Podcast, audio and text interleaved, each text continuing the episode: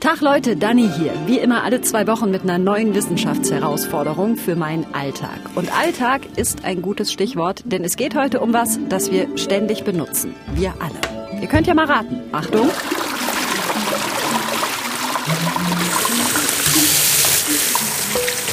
Meine Challenge. Ein Podcast von MDR Wissen. Ja, das war jetzt nicht allzu schwer, oder? Es geht um Wasser. Das riecht nach nichts, das schmeckt nach nichts, aber ohne es wäre einfach mal alles tot. Und das machen wir uns ja irgendwie nicht so richtig bewusst, oder? Also ich jedenfalls nicht.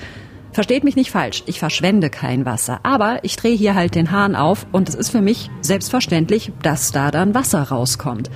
Dabei ist das absolut nicht selbstverständlich, wenn wir das mal global betrachten. Den Vereinten Nationen zufolge haben 2,2 Milliarden Menschen weltweit keinen gesicherten Zugang zu sauberem Trinkwasser. Heißt das, wir führen demnächst Krieg ums Wasser statt Krieg ums Erdöl? Wie lange kann ich denn hier noch so viel Wasser verbrauchen, wie ich will? Das ist meine Challenge. Ich will rauskriegen, wie lange reicht unser Wasser noch und welche Rolle spiele ich bei all dem. Sowohl bei mir hier in der Region vor der Haustür als auch bei der Frage, ob uns global eine Wasserkrise droht. Denn Fakt ist, entspannter wird die Lage nicht. Wir stecken in der Klimakrise, sagt Martina Flörke, Professorin für Ingenieurhydrologie und Wasserwirtschaft an der Ruhr-Uni Bochum. Wenn diese Situation wiederholt in den nächsten Jahren ähm, so auftauchen, wie sie im Moment auftauchen, dann könnte es für einige Regionen schon Überlegungen geben, inwiefern man da jetzt die Ressource Wasser priorisiert. Das heißt, ich habe eine Ressource, die ist in der Region limitiert.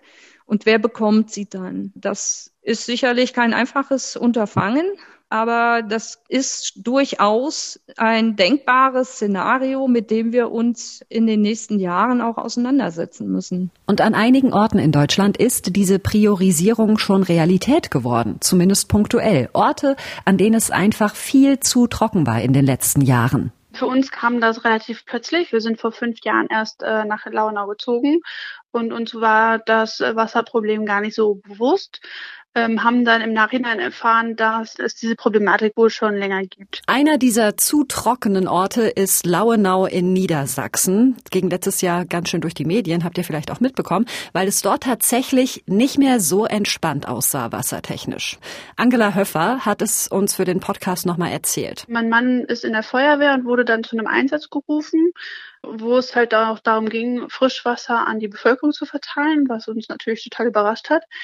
Ähm, und dann war die erste Maßnahme, dass die Feuerwehr rumgefahren ist und Lautsprecherdurchsagen gemacht hat äh, und dazu aufgerufen hat, äh, Wasser zu sparen. Und dann war es eigentlich so, das war an einem Donnerstag und freitags nachmittags wurde halt nochmal diese Lautsprecherdurchsagen gemacht. Und am Abend war dann in einigen Teilen von Launa noch nicht mal ganz, äh, das so, dass wirklich das Wasser für, ich glaube, zwei Stunden komplett weg war. Okay, hier und da für zwei Stunden kein Wasser, das geht ja noch, würde ich mal sagen. Und trotzdem verunsichert mich sowas. Ich bin nämlich derart wasserverwöhnt, dass ich schon bratzig werde, wenn das Duschwasser morgens nicht richtig heiß wird oder nicht genug Druck hat.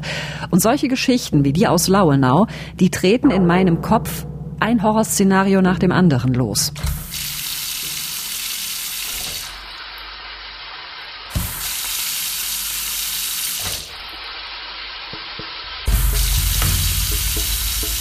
Ich rationiere mein Wasser jetzt mal probeweise selbst.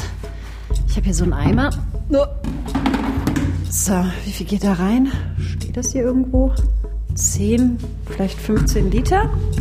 So, nun habe ich das Glück, in einer Gegend zu leben, wo keine Wasserknappheit herrscht. Aber in Lauenau in Niedersachsen ist das schon passiert. Ihr habt es gehört. Und möglicherweise blüht uns allen sowas künftig. Also will ich mal wissen, wie weit ich denn hiermit jetzt komme.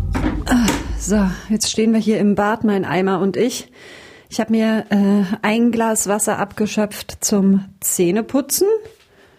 Ja, und jetzt irgendwie waschen. Also duschen kann ich damit nicht. Okay, also richtig schön oldschool hier Katzenwäsche äh, mit dem Waschlappen.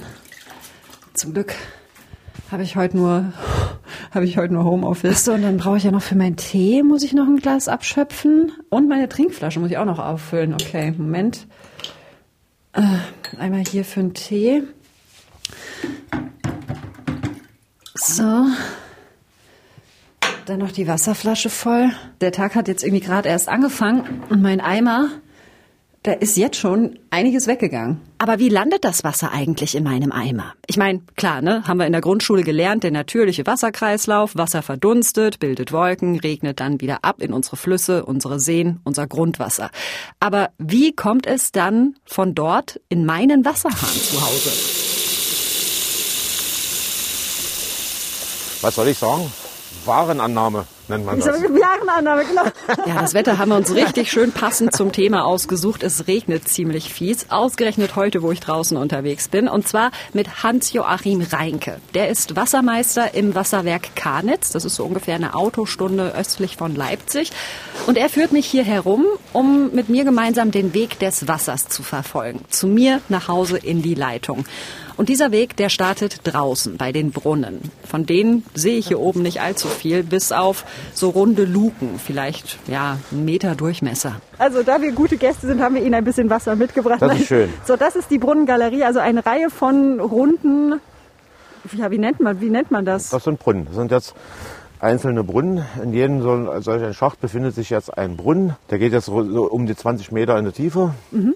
Und von dort aus wird das Wasser dann ins Wasserwerk eingezogen sozusagen. Das heißt, hier laufen unterirdisch Leitungen? Ja, richtig. Mhm. Wie viele solcher Brunnen haben Sie hier bei diesem Wir Standort? Jetzt, äh, um die 92 Brunnen. Wie weit geht das die so? Die sind, äh, das ist ungefähr jetzt, naja, anderthalb Kilometer etwa lang. Das ist die sogenannte Südfassung. Mhm. Und das gleiche haben wir nochmal in diese Richtung, das ist dann die Nordfassung.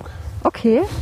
So, das heißt, hier geht's los aus dem Grundwasser? Ja, da genau. kommt so, da wird, wird der Tropfen sozusagen gewonnen. Genau. Wie kann ich am besten beschreiben? Wenn der Weinbauer an sein Fass an den Schlauch zieht und dann läuft der Wein alleine rein. Ah. So ähnlich funktioniert das bei Das uns kenne auch. ich vom Spritklauen. Oder so. Oder so. Das ist das ganz einfache Prinzip. Ja, kenne ich. Wenn man so will. Das ist übrigens eine von zwei Arten, wie hier in Deutschland Wasserwerke funktionieren. Entweder über Brunnen, das haben wir eben hier in Karnitz, oder über Talsperren, kennt man, ne? Und das Wasser hier aus dem Muldental, das kommt zwar aus der Natur, klingt ja erstmal total unproblematisch, trotzdem kann es aber nicht einfach direkt ins Leipziger Wassersystem weitergepumpt werden, sondern es wird erstmal aufbereitet. Schritt für Schritt. Und zwar bis zu 1500 Kubikmeter pro Stunde. Das ist jetzt die äh, Filteranlage hier. Filteranlage. Das Wasser wird ja gereinigt. Ja. Durch, bei uns hier durch äh, Kies-Sandfilter und äh, wird hier durch diese äh, Behälter, da, da, darin befindet sich dieser Kies, durchgedrückt. Mhm.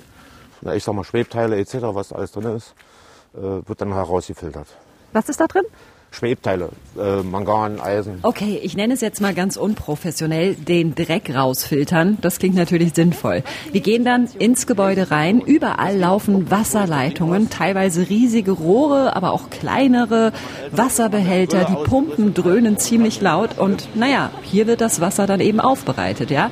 Mechanisch gefiltert, aber es wird tatsächlich auch chemisch behandelt und zwar mit Natronlauge damit es einen pH-Wert von 7,65 bekommt. Das ist deshalb wichtig, weil sonst die Leitungen irgendwann kaputt gehen, wenn das Wasser zu sauer da durchläuft. Bei uns zu Hause aus dem Hahn kommt von dieser Lauge aber nichts mehr an. Also keine Sorge. Das ist jetzt die sogenannte äh, Rohwasserseite, wo wir jetzt sind. Das sind die grünen Pfeile an der Rohrleitung hier. Wo haben wir einen? Da drüben haben wir einen. Also Rohwasser.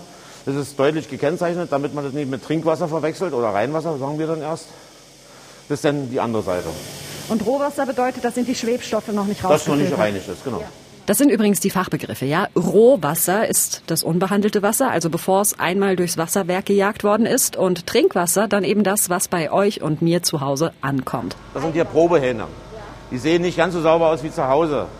Wenn man eine Wasserprobe nehmen will, muss das erstmal hier abgetötet werden, die Keime, die möglichen Keime, damit wir hier überhaupt eine ordentliche Wasserprobe zustande bringen. Mehrmals die Woche werden an verschiedenen Stationen im Wasserwerk Proben entnommen, um zu gucken, ob irgendwo was nachjustiert werden muss bei den Filter- und Behandlungsprozessen. Und das ist ohne Scheiß das einzige Mal, dass ich bei meinem Besuch im Wasserwerk wirklich Wasser zu Gesicht bekomme, jetzt mal abgesehen vom Regen, als es da so ein bisschen aus dem Probenwasserhahn tropft. Ist ja eigentlich absurd, ne? Bist im Wasserwerk, siehst kein Wasser, aber es ist mit Recht so. In die Brunnen zum Beispiel durfte ich gar nicht reingucken, da herrscht einfach die höchste Sicherheitsstufe, damit niemand an unserem Wasser rummanipuliert. Das zeigt ja, wie grundlegend diese Ressource einfach ist.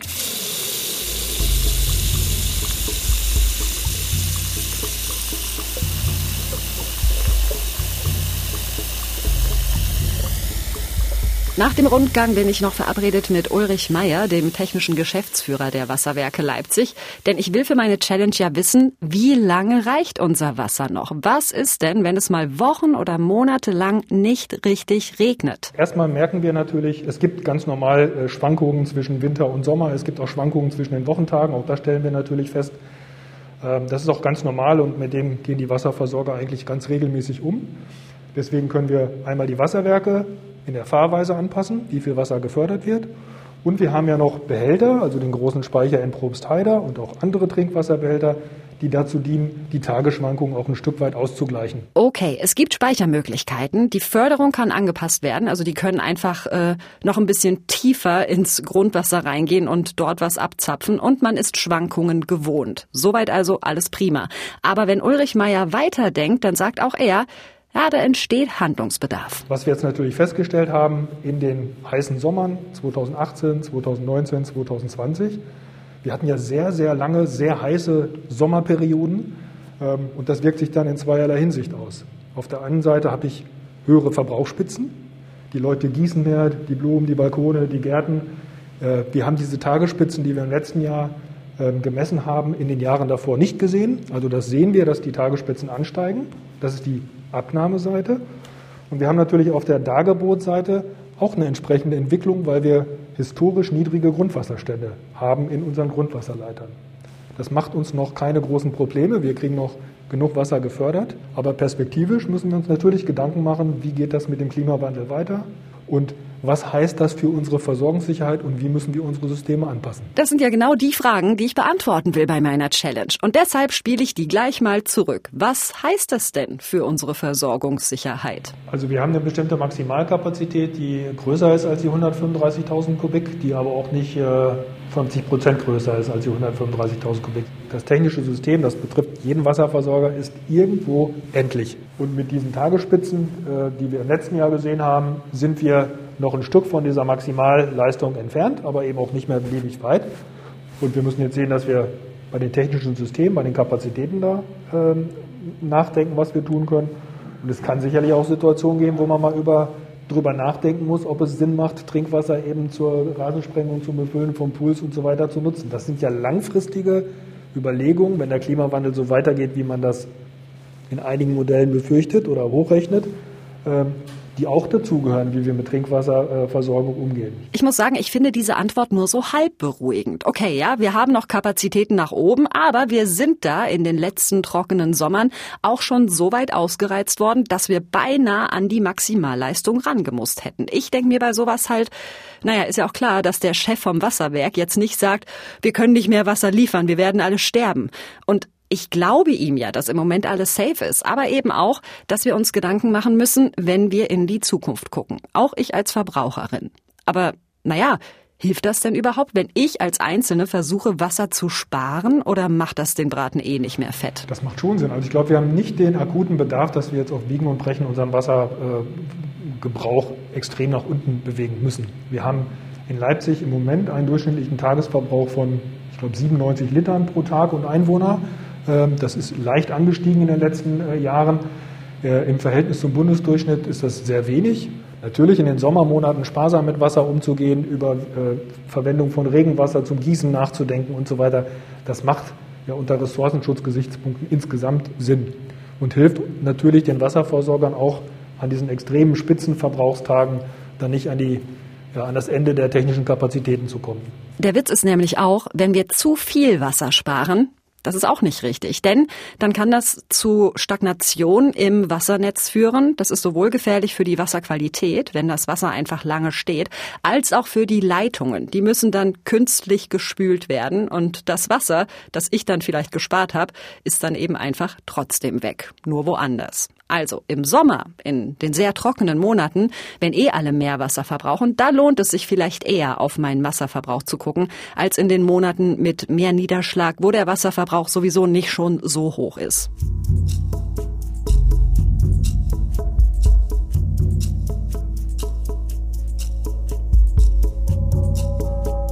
Also, vorerst wird das Wasser, da wo ich wohne, wohl nicht hart rationiert werden. Das haben sie mir bei den Leipziger Wasserwerken versprochen.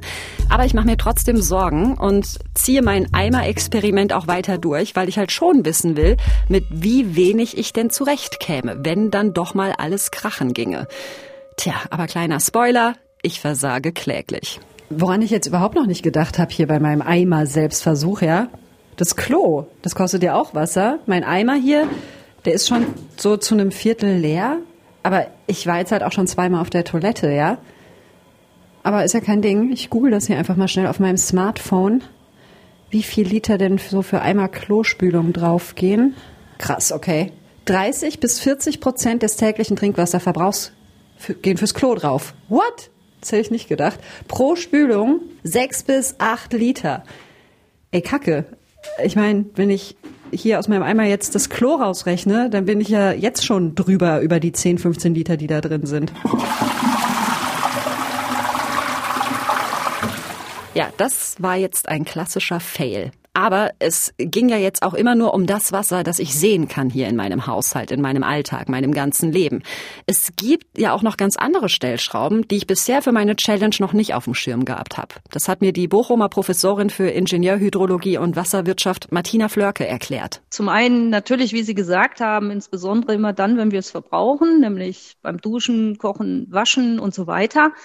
Aber natürlich auch bei allen möglichen Alltagsprodukten bis hin eben zum Strom. Und wenn man unterscheidet zwischen thermischer Stromerzeugung oder eben Wasserkraft, da wird es ja ganz eindeutig, dass Wasser da auch eine Rolle spielt. Im Wasserkraftwerk wird Energie erzeugt, indem das Wasser eben gestaut wird und dann abfließt. Und in Kohle- und Gaskraftwerken wird eben auch Wasser benötigt, zum Verdampfen und zum Kühlen bei der Energieerzeugung. Das heißt, meine Wasserspar-Challenge, die geht ja schon los, lange bevor ich morgens im Bad den Wasserhahn aufmache. Nämlich schon, wenn ich das Licht anknipse, mein Radio anschalte oder mein Handy ans Ladekabel stecke. Und jetzt kann man natürlich sagen, ja, macht ja nichts. Wasser ist ja so oder so ein Kreislauf.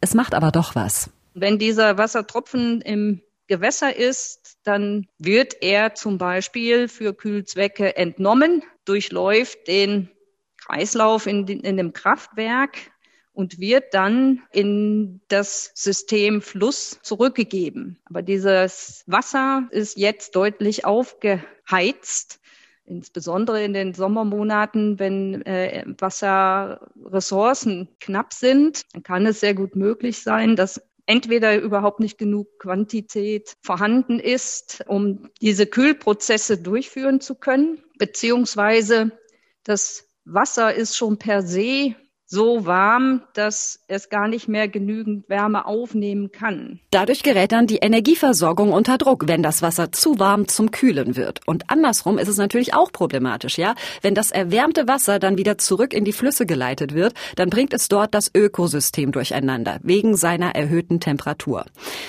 Ich habe mir mal eine Tabelle rausgesucht, die äh, unseren Wasserverbrauch pro Jahr aufdröselt. Äh, und da macht die öffentliche Wasserversorgung, also das, was ich hier in meinem Haushalt zum Beispiel nutze, nur einen total kleinen Anteil aus. Und der größte Anteil an unserem Gesamtwasserverbrauch, über die Hälfte nämlich, entfällt auf die Energieversorgung. Das hätte ich nicht gedacht.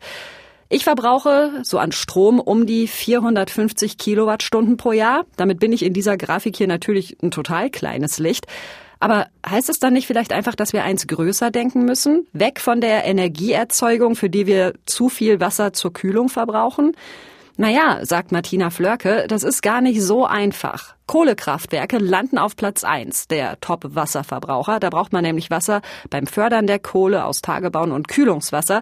Und beim Verbrennen der Kohle wird ja auch noch CO2 ausgestoßen. Das wiederum beschleunigt natürlich den Klimawandel. Aber Wasserkraft als erneuerbare Energie greift auch total in den Wasserhaushalt ein, indem beispielsweise fließende Gewässer gestaut werden.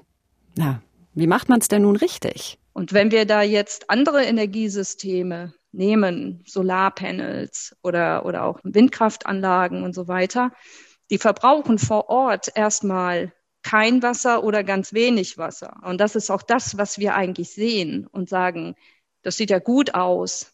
Aber wenn wir äh, berücksichtigen, was für Rohstoffe in diesen Systemen liegen, die wiederum auch aus dem Bergwerk kommen, da abgebaut werden. Das ist dann natürlich so ein Päckchen, das wir nennen das ein Wasserfußabdruck der dann schon auch recht hoch sein kann. Mit der Eimernummer bin ich schon gescheitert. Aber dann kann ich ja also auch Wasser sparen, wenn ich einfach weniger Energie verbrauche, Strom spare. Wenn man selber anfängt zu reduzieren und selber sagt, ja, ich kann das eine oder andere Gerät wirklich mal so über den Tag abschalten. Ich glaube schon, dass das insgesamt, wenn das viele Menschen machen, äh, durchaus hilft.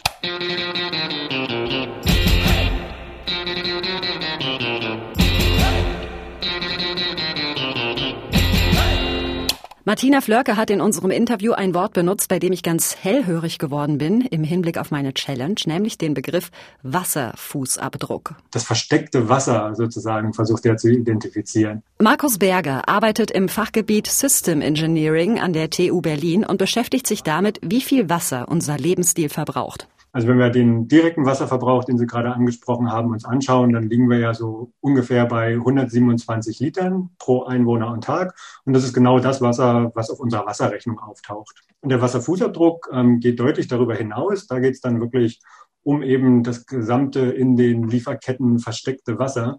Und wenn wir das mit zusammenrechnen, dann liegen wir nicht mehr bei 127 Litern, sondern bei ungefähr 6000 Litern pro Person und Tag. Okay, 127 Liter sichtbares Wasser versus 6000 Liter, die wir gar nicht auf dem Schirm haben. Das ist ein Unterschied, ne? Virtuelles Wasser nennt die Forschung das Wasser, das ich hier nicht unmittelbar sehe, das aber indirekt eben in den Dingen, die ich konsumiere, die ich nutze, enthalten ist.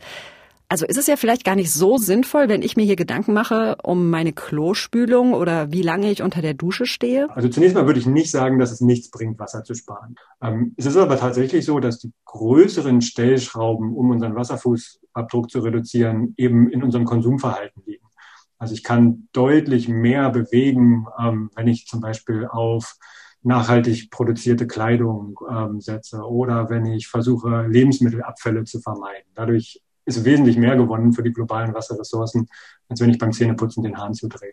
Entschuldigung, aber diese Challenge, die fickt gerade schon wieder mein Gehirn, ja? So einmal angefangen drüber nachzudenken, schon kommst du dann nicht mehr raus. Die Klamotten, die ich anhab, die Möbel in meiner Wohnung, mein Laptop, das Gemüse in meinem Kühlschrank, nichts davon ist entstanden ohne Wasser. Ich stehe gerade wirklich wie vor so einer Wand und denke, wie soll ich das alles erfassen, durchrechnen, optimieren? Da würde ich ja den Rest meines Lebens damit zubringen, Produktionswege zu recherchieren und Wassertabellen durchzurechnen. Markus Berger sagt auch, ja, Frau Schmidt, das ist für die Einzelperson nicht leistbar. Da müssen sich die größeren Zusammenhänge ändern. Zum Beispiel das Wassermanagement, also dass wir Wasser effizient nutzen in der Landwirtschaft, in der Produktion und so weiter. Oder aber auch, dass wir Label brauchen auf den Produkten, die wir kaufen, die uns zeigen, wie wasserfreundlich mein Tee, mein Shirt oder mein Smartphone produziert worden ist. Da wird auch gerade dran gearbeitet. Das heißt aber nicht, dass ich jetzt einfach die Hände in den Schoß legen und abwarten kann, statt selber auch ein bisschen was zu machen. Ja, also der, der erste Schritt ist ja immer erstmal der, dass man sich überhaupt bewusst wird, ne, wie, welche Konsequenzen das hat. Und da können auch diese, diese ganz einfachen Wasserfußabdruckzahlen aus dem Internet einfach helfen. Also wenn ich irgendwie sage, okay, das T-Shirt hat 2700 Liter Wasser verbraucht. Oder wenn ich sage, 100 Gramm gebrannte Mandeln, die man mal eben auf einem Weihnachtsmarkt wegfuttert, haben ein Kubikmeter Wasser verbraucht in ihrer Herstellung, teilweise im Iran oder in Kalifornien, in sehr trockenen Gebieten, dann ist das ja ein erster Schritt, der zur Bewusstseinsbildung erstmal beiträgt. Den muss man erstmal verinnerlichen. Und dann kommt eben der zweite Schritt, dass man sich überlegt, okay, was kann ich jetzt machen? Um ein Gefühl dafür zu kriegen, wie viel unsichtbares Wasser denn mein Lebensstil tatsächlich kostet, mache ich einen Online-Test, wo man seinen Wasserfußabdruck ermitteln kann im Internet. Den Link dazu, den packen wir euch in die Podcast-Beschreibung. So, hier Water Footprint. Uh da muss ich jetzt ausfüllen, meine Ernährung und zwar so wie viel Kilogramm Fleisch, wie viel Gemüse, Milchprodukte ich pro Woche verbrauche. Das kann ich natürlich jetzt alles nur schätzen. Fleisch aber so gut wie gar nicht. Eigentlich null. So. Hm, Milchprodukte ist dann schon Wie viele mehr. Tassen Kaffee pro Tag? Null. Äh, Tee zwei, drei, ich sag mal drei. Duschen eins am Tag. Baden null. Auto waschen, Swimmingpool befüllen, Garten bewässern habe ich alles nicht. Also 000, sehr gut. Jahreseinkommen. Hm, hm, hm, Hm? Ah, und hier ist schon das Ergebnis. 1084 Kubikmeter pro Jahr. So, jetzt muss ich wieder mein Smartphone hier nehmen. Äh, 1084 Kubikmeter pro Jahr. Ein Kubikmeter sind 1000 Liter, also eine Million 84.000 Liter Wasser, die ich im Jahr verbrauche. Und das jetzt durch 365. Alter, das sind fast 3000 Liter am Tag. Oh Gott. Okay, also das ist immer noch besser als der Verbrauchsdurchschnitt, den Markus Berger mir erzählt hat. Der meinte ja so um die 6000 Liter. Ich stehe gar nicht so schlecht da im Vergleich. Yay. Aber trotzdem finde ich diese Zahl Wahnsinn, ja? Und jetzt rechnet das mal hoch. Ich bin nur eine Person. Auf unserer Welt leben 7,7 Milliarden Personen. Das Gute ist, es gibt Menschen, die haben, was diese globale Perspektive angeht, den perfekten Überblick. Ja, wir, wir kriegen, äh, und das schon seit, seit 30 Jahren eigentlich, Satellitenbilder vom Weltraum mit äh, sehr guter Auflösung, aber in den letzten fünf Jahren hat sich da wirklich eine Revolution ergeben. Wolfram Mauser hat den Lehrstuhl für Geographie und geografische Fernerkundung an der Ludwig-Maximilians-Universität München inne, ist von Haus aus Physiker und Hydrologe und hat seit Jahren im Blick, wie es denn wassertechnisch so aussieht auf unserem Planeten. Man sieht natürlich den Wasserhaushalt und das Wasser nur an, in manchen Beispielen direkt über die Satelliten. Man kann Seen sehen, man kann Flüsse sehen, man, man kann das, die Ozeane natürlich sehen, aber den Wasserhaushalt, also die Bewegung des Wassers durch das Erdsystem, äh, den kann man direkt natürlich nicht sehen. Äh, aber man kann Indizien sehen, Pflanzen wachsen mit Wasser, also man kann Pflanzen beobachten, äh, indem sie wachsen und kann zurückschließen, wie viel Wasser sie für dieses Wachstum benötigen.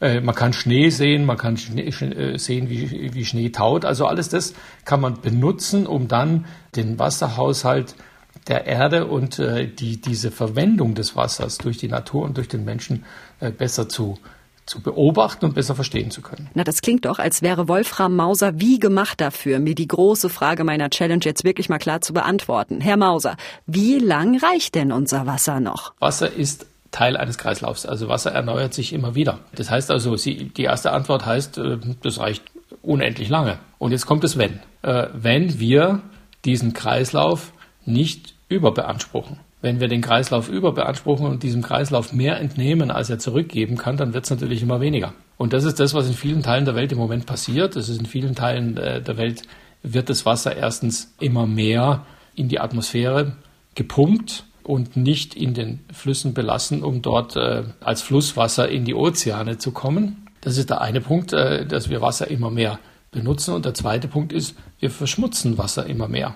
Und deswegen äh, ist die Frage, wie lange reicht die Ressource Wasser eigentlich äh, verknüpft mit der Frage, wie lange wollen wir uns eigentlich erlauben, diese Wasserressourcen zu übernutzen? Und wie lange können wir uns erlauben, diese zu übernutzen? Die Forschung sagt, dass wenn wir so weitermachen, einen geraden Weg in eine, ich würde nicht sagen globale Wasserkrise, sondern in eine Verschärfung regionaler Wasserkrisen sehen werden. Die Frage, wie lang unser Wasser noch reicht, hat also keine global gültige Antwort. Es ist nicht so, dass das Wasser auf dem ganzen Planeten irgendwann einfach zur Neige geht, sondern es ist eher wie so eine Umverteilung was die Sache aber nicht leichter macht. Mauser sagt, in manchen Regionen wird es eher mehr Wasser geben, in anderen, in denen es jetzt schon trocken ist, aber wird es noch trockener. Und das passiert nicht in der Zukunft, das passiert jetzt schon. Und damit äh, wird die Frage immer wichtiger, wie werden Nahrungsmittel in diesen, in diesen Regionen, die immer weniger Wasser haben, eigentlich produziert? Die momentane Reaktion ist, die Bewässerung hochzufahren, immer mehr zu bewässern und es gibt Flüsse, die, die das ganze Jahr über den Ozean nicht mehr erreichen und leergesaugt werden durch diese Art von Bewässerung. Das kann natürlich keine Antwort sein auf die Zukunft, äh, weil irgendwann mal äh, ist überhaupt kein Fluss mehr da und das, das ist eigentlich ein Rauszögern der Symptome. Man wird, man wird akzeptieren müssen, dass über den Klimawandel bestimmte Regionen für die Landwirtschaft ausfallen werden aus Wassermangel. Kandidaten, die wegen Trockenheit vielleicht künftig ausfallen werden, sind zum Beispiel hier in Europa Südspanien und der Mittelmeerraum. In Nordamerika wäre das Kalifornien, sagt Wolfram Mauser. Außerdem das südliche Afrika oder in Südamerika Argentinien, Paraguay und das südliche Brasilien. Da werden die Niederschläge massiv weniger und man wird aus der Landwirtschaft früher oder später teilweise aussteigen müssen. Aber was heißt das jetzt für mich hier? Ich meine, yay, ich kann bequem Avocados aus Südamerika kaufen oder Kakao aus Afrika. Aber laufe ich damit Gefahr, die globale Wasserungleichheit zu verstärken? Lasse ich den Kram besser liegen und kaufe nur noch Sachen aus der Region? Weil hier haben wir ja genug Wasser. Da möchte Wolfram Mauser nur ungern eine klare Antwort drauf geben. Es macht wenig Sinn, auf Avocados zu verzichten und gleichzeitig äh, seine Augen zuzumachen vor den Bedingungen, unter denen Baumwolle produziert wird. Baumwolle wird in Ländern produziert, wo wenig Niederschlag fällt. Und Baumwolle kann sonst nicht produziert werden. Da ist jetzt die Frage, kommt die Frage auf, ist es besser jetzt äh, auf die Avocado zu verzichten oder ist es besser auf sein sechstes T-Shirt zu verzichten, wo verzichte ich zuerst? Es kommt so alle, jedes halbe Jahr irgendein Verzichtsthema äh, äh, hoch äh, und verschwindet dann aber auch wieder. Äh, aber die eigentliche Auseinandersetzung mit der Frage, wo man am besten verzichten würde und auf was man am besten verzichten sollte, die findet zu wenig statt.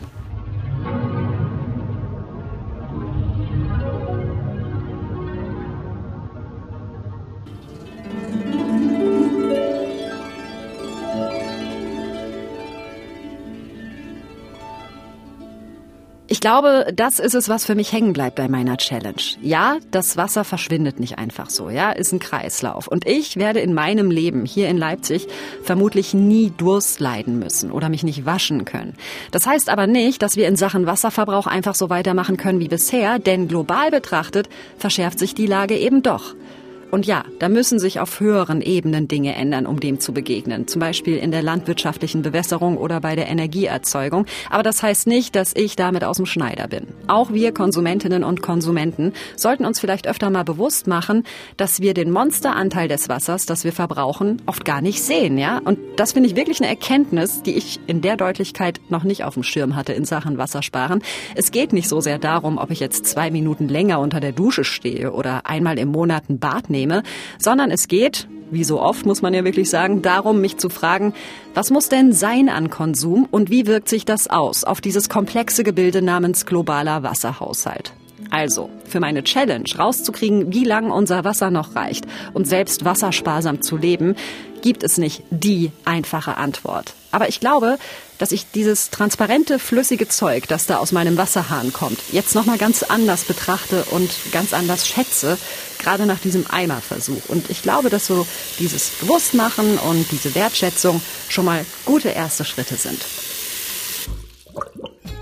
Das war meine Wasser-Challenge. Gemacht habe ich die mit Max Heke und Carsten Möbius. Und wenn ihr noch Fragen zu dem Thema habt oder Kritik, gerne natürlich auch Lob oder eine Idee, in welche Challenge ich mich als nächstes werfen soll, dann schickt uns gerne eine E-Mail. Ganz easy an challenge.mdr.de.